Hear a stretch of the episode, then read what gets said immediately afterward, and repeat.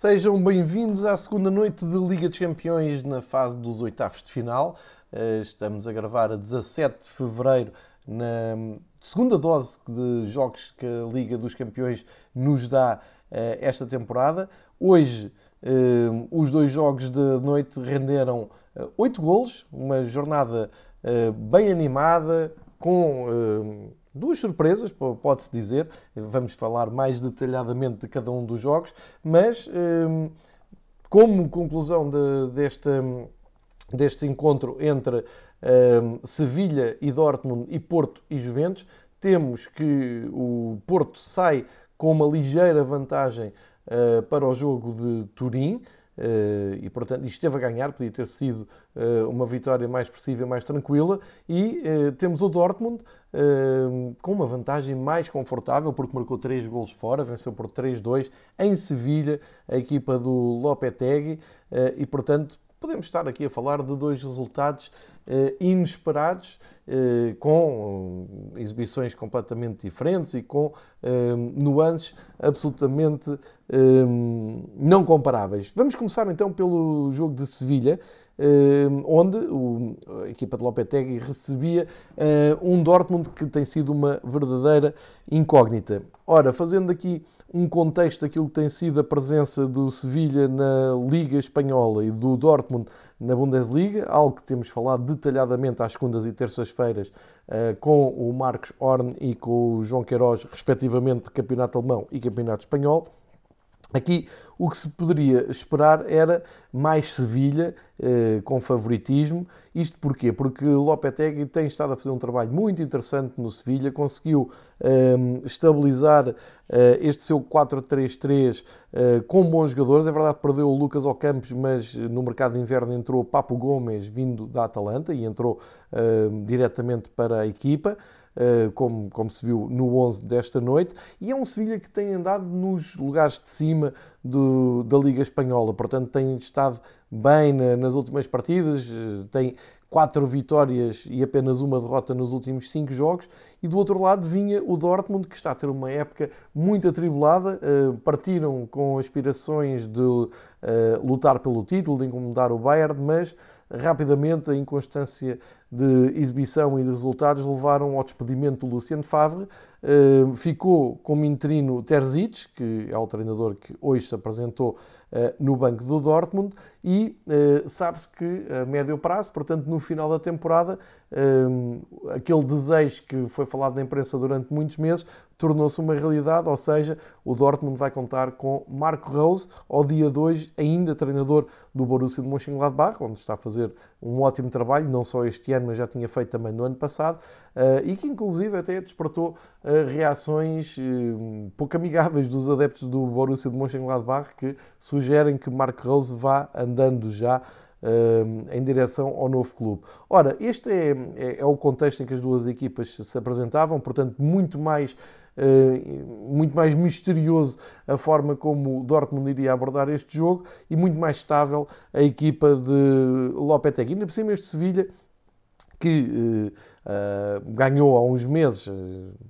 vamos há, há, meio ano, ganhou o, a Liga Europa, como, como era costume, uh, já com Lopetegui. Depois deu uma excelente réplica, se bem se lembram, na Supertaça Europeia contra o Bayern Munique, deixando boas indicações e partindo até para, uh, tenho essa ideia, que depois dessa boa exibição, onde só perderam a Supertaça no prolongamento, partiram para um, uma época muito interessante. Ora, se as coisas estão endireitadas no, no, campeonato, então na Liga dos Campeões ainda melhor, porque conseguiram dobrar o cabo da boa esperança de dezembro, uh, onde inevitavelmente caíam na Liga Europa, e, e, onde na Liga Europa, como sabemos, estão como peixe na água, costumam eh, ser sempre apontados como grandes candidatos. Eh, e este ano Uh, apostou forte o Sevilha então na, para mostrar que é uma equipa dos Champions, para mostrar que pode ir mais longe nas Champions. E um, quando aos 7 minutos o Suso faz o primeiro golo, um grande golo do Suso, vindo da direita para o meio e com um remate fora da área espetacular, eh, pensou-se que estávamos a começar uma eliminatória aqui a cair, cair claramente para o, os lados da equipa espanhola. Aqui, a grande notícia e a parte mais agradável de, desta partida foi a reação do Dortmund. Ora, que Dortmund é que nós tivemos em Sevilha? Um Dortmund completamente descomplexado, sem eh, pressão absolutamente nenhuma, porque sabem que já desiludiram o que tinham a desiludir este ano, que era andar uh, ali uh, na Bundesliga mais perto do Bayern, não estão a conseguir, e acho que centraram todas as suas forças e todo o seu foco eh, nesta, nesta noite europeia para mostrar que podem contar com o Dortmund para uh, agitar estas noites europeias. E o que o Dortmund nos ofereceu foi um futebol muito atraente, muito interessante, eu diria mesmo até divertido, uh, cheio de irreverência, com jovens jogadores, os internacionais ingleses, o Sancho, o Bellingham, a agitarem muito ali o, o, o meio de, do futebol do, do Dortmund. Uh, e depois há uh, esse promenor chamado Erling Haaland, que uh, continua a escrever a história aos 20 anos de uma maneira incrível. Somou dois golos, fez uma assistência para o Daoud fazer o outro gol.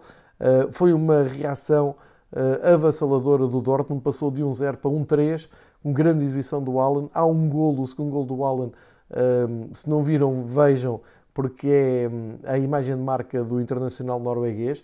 Vai buscar uma bola na linha do meio campo, arranca, um, sem medo de, de, adversários, adversários completamente impotentes para o travar, vai à procura de uma tabela que aparece na uh, grande área, uh, e é uma tabela muito simples, aquelas coisas que se aprendem muito simples. Apareceu o, o, o Reus, o Reus tabulou de primeira, o Alan já no chão finalizou com uma simplicidade, isto aos 43 minutos em cima do intervalo, uh, a encaminhar muito a eliminatória. Portanto, grande surpresa com uh, esta exibição do Dortmund. Uh, o Sevilha, na segunda parte, tentou reduzir e conseguiu só aos 84 minutos, com um gol do Luke de Young. Quando falavam 6 minutos para terminar, uma assistência do, do Oscar. Eh, mas eh, fica realmente a ideia que o Dortmund está mais motivado, mais confiante, com menos pressão e, e mais confortável nesta eliminatória, eh, por estranho que pareça. Temos aqui uma, uma nuance tática que me chamou a atenção a meio do jogo e que gostava de partilhar aqui no Fever Pitch, que o, o Dortmund com boa vontade e vista de cima, uma, uma imagem vista de cima da organização uh, tática do, do Dortmund, conseguimos uh, desenhar ali uma espécie de pirâmide uh, que inspira uh, aquele título do, dos livros mais conhecidos sobre futebol, do Jonathan Wilson, que é a pirâmide invertida.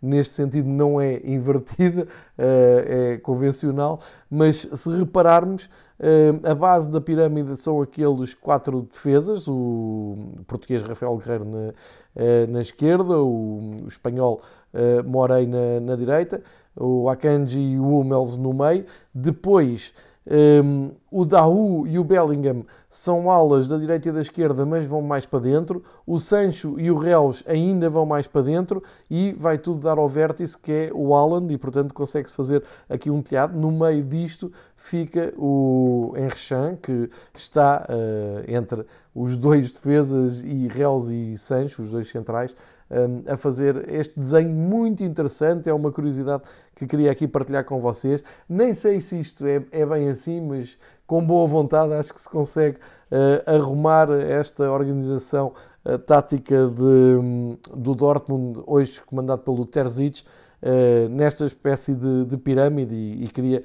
partilhar aqui esse momento. Expectativas para o segundo jogo. Eu não dou a eliminatória por fechada, longe disso, só que é uma tarefa muito difícil para o Lopetegui. Ainda por cima, sabendo que ehm, não estou a ver o Dortmund numa postura passiva, defensiva, à espera do Sevilha. O Dortmund acho que só sabe jogar assim, só sabe jogar com o olho na baliza, um futebol mais ofensivo, mais de ataque. Eh, e, portanto, o Lopetegui, mesmo que queira preparar um jogo da segunda volta um, ehm, com paciência, com mais posse de bola, um pouco à imagem do que foi uh, a segunda parte do jogo em Sevilha, eu acho que vai ter uma surpresa, porque o Dortmund vai continuar a atacar e vai continuar em casa, quando começar o jogo em casa, uh, à procura de golos. É verdade que há aqui a vantagem de para a equipa de Sevilha não haver público na muralha amarela, que uh, já tive o prazer de ver lá um jogo da Liga dos Campeões e realmente é um ambiente extraordinário, mas mesmo assim vai contar com a irreverência da, da equipa uh, do Dortmund, que eu acho que pode ser uma das boas surpresas uh, nesta segunda fase a eliminar da Liga dos Campeões. Foi absolutamente inesperada esta exibição, esta boa exibição do, do Dortmund e é incontornável do menino norueguês, do Haaland, que Uh, enfim, já tem mais gols do que jogos nesta temporada pelo Dortmund, tem um registro incrível de gols na Liga dos Campeões. Há um registro que diz que ele só por duas vezes não marcou, só em dois jogos não marcou. Um deles acho que ainda estava no Salzburgo, de resto marca sempre na Liga dos Campeões, adora a Liga dos Campeões, e como se vê, é o caso de um, um, jovem de 20 anos que vem do campeonato austríaco, não precisa de tempo de adaptação à Bundesliga e eh, muito menos precisa de adaptação à Liga dos Campeões, porque ele já se enchia de golos no Salzburgo e aqui deu continuidade. Portanto, eh, vamos contar com o Dortmund para animar esta Liga dos Campeões. Há ainda uma palavra a dizer da equipa do Sevilha. Isto não belisca o trabalho do Lopetegui, tem feito, montou uma equipa muito competitiva, muito equilibrada. Uh, agora vai precisar ali de um rasgo de gênio na, na segunda mão. Dava jeito ter o Lucas Ocampos, mas lesionou-se com gravidade, infelizmente.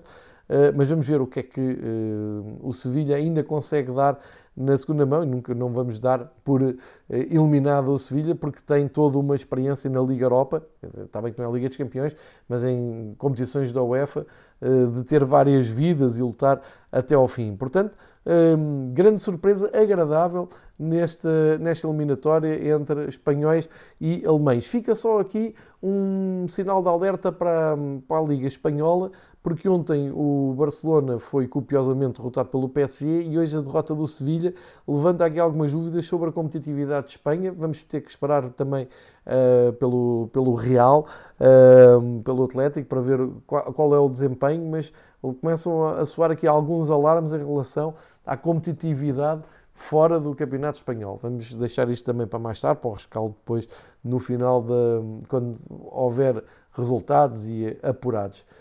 No outro jogo da, da noite, em Portugal, o Cristiano Ronaldo voltou a Portugal com os Juventus e defrontou o Futebol Clube do Porto e eh, estamos a falar também de outra uh, surpresa, mas aqui a surpresa nem é tanto um, pela vitória do Porto, porque o Porto joga em casa e, e, e ter ganho não é uma surpresa, não, não, não, não podemos pôr uh, a questão dessa maneira, mas a maneira como ganhou e a facilidade com que chegou ao 2-0 e a infelicidade que teve de não fazer até o terceiro gol que os colocava, colocava o Porto numa situação muito confortável na eliminatória, Uh, isso é que é uma novidade. E acima de tudo, a surpresa é bem negativa, que é o desempenho da Juventus.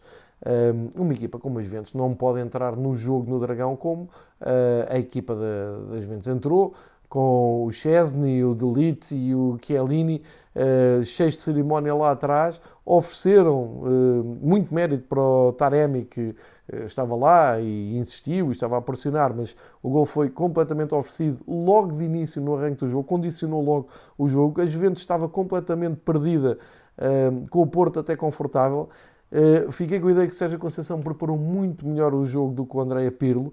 Uh, isto é uma constante na, no futebol do Pirlo, já que o Nápoles ficou com a ideia, ficou a ideia que os Juventus, uh, maior parte do tempo, estava hum, perdida com as movimentações e com as dinâmicas do Nápoles.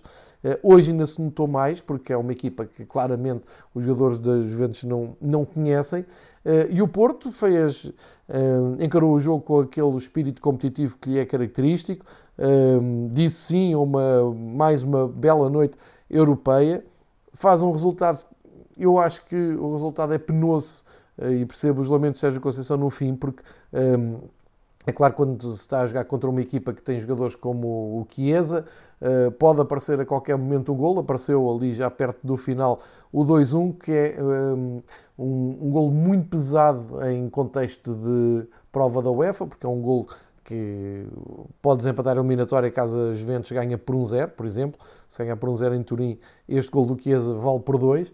Uh, eh, e a Juventus não tinha feito muito para fazer esse gol. E pelo contrário, o Porto teve a oportunidade, imagine-se, de fazer uh, o 3-0 o 3 uh, com alguns excelentes pormenores do Corona. O Sérgio Oliveira também tentou de longe. Os gols foram do Taremi e do Marega e eu agora vou falar do segundo gol do Porto. O primeiro é surreal, o segundo é inadmissível. O Porto sai claramente para surpreender a Juventus no pontapé de saída, portanto, nos primeiros segundos de, da segunda parte. Até o Pep vai, eh, com surpresa, incorporar-se para desequilibrar as marcações da Juventus eh, e acaba por resultar eh, numa sobra de bola para o Marega, que faz o gol. absolutamente impensável neste contexto de Liga dos Campeões. Juventus continua a decepcionar começa a parecer certo que Pirlo vai conseguir ser o treinador que não uh, soma o décimo título seguido na Série A e a Juventus corre aqui o sério risco de cair novamente nos oitavos de final, tal como aconteceu no ano passado e com a mesma postura do ano passado que perdeu com o Lyon, uh, em que foram muito arrogantes na abordagem ao jogo e quando quiseram endireitar o jogo já não conseguiram. Portanto, ou temos uma Juventus completamente transfigurada para melhor na segunda mão, uh, e uh, consegue dar a volta à eliminatória, ou se vai jogar com um, eh, a arrogância que jogou hoje, ou da mesma maneira que encarou o Lyon no, no ano passado, nesta mesma fase da prova, pode ter uma surpresa desagradável. E o Porto é uma equipa muito competitiva, muito combativa, uh, vai fazer tudo, e na por cima já está bem longe do, do título em Portugal, vai fazer tudo para um, assinar uma proeza que seria fantástica, eliminar as Juventus e seguir em frente nas Champions. Portanto, aqui é uma surpresa negativa do lado das Juventus. Eu não vou dizer que é uma surpresa positiva, um, positiva, isto é, surpreendente do lado do Porto, porque o Porto fez o seu jogo. O Porto é isto. Nós estamos habituados a ver o Porto todas as semanas a jogar e sabemos o caráter da equipa de Sérgio Conceição, a entrega, a combatividade que os jogadores têm. Uh, e, portanto, aqui só estavam surpreendidos um, o, os jogadores da, das Juventus. Foi uma noite complicada, uh, há muitos jogadores em subrendimento nas Juventus, o próprio Morata que entrou não está bem. E o Pirlo disse depois do jogo que acabou por desmaiar no, no balneário, portanto são momentos... Uh, este 4-4-2 que o Pirlo uh, monta eh, não é nada favorável ao Ronaldo. O Ronaldo está completamente desligado da equipa. Uh, fazer dupla com o Kulusevski não trouxe nada de, de positivo. Depois o McKennie, o Chiesa pelas alas, o Betancourt e o Rabiot por dentro não se conseguem ligar ao, ao, Cristiano Ronaldo. O Ronaldo também não vai muito atrás procurar o jogo, encosta-se muito ali na ala esquerda, na linha à espera de receber a bola para depois desequilibrar para dentro. E parece-me que é um futebol muito pouco interessante da Juventus. É o terceiro jogo sem ganhar. Uh, o Pirlo está aqui a correr o sério risco de uh, hipotecar uh, a sua carreira de treinador à frente das Juventus logo à primeira. atenção, as Juventus fazendo um bom jogo como eu disse, um jogo mais sério em Turim, em todas as hipóteses, porque é como eu disse, se fizer um gol e, e se não sofrer nenhum, pode e segue em frente. Agora, Quero chamar aqui a atenção da altura em que o Pirlo era jogador das Juventus e que também subestimou na meia-final o Benfica ehm, na Liga Europa, nas meias finais, a caminho de uma final que era disputada precisamente no estádio da Juventus, em Turim. Ehm, e a Juventus perdeu por 2-1 no estádio da Luz e depois eh, teve a noite toda em Turim para fazer um gol que não fez. Foi 0-0 e caiu.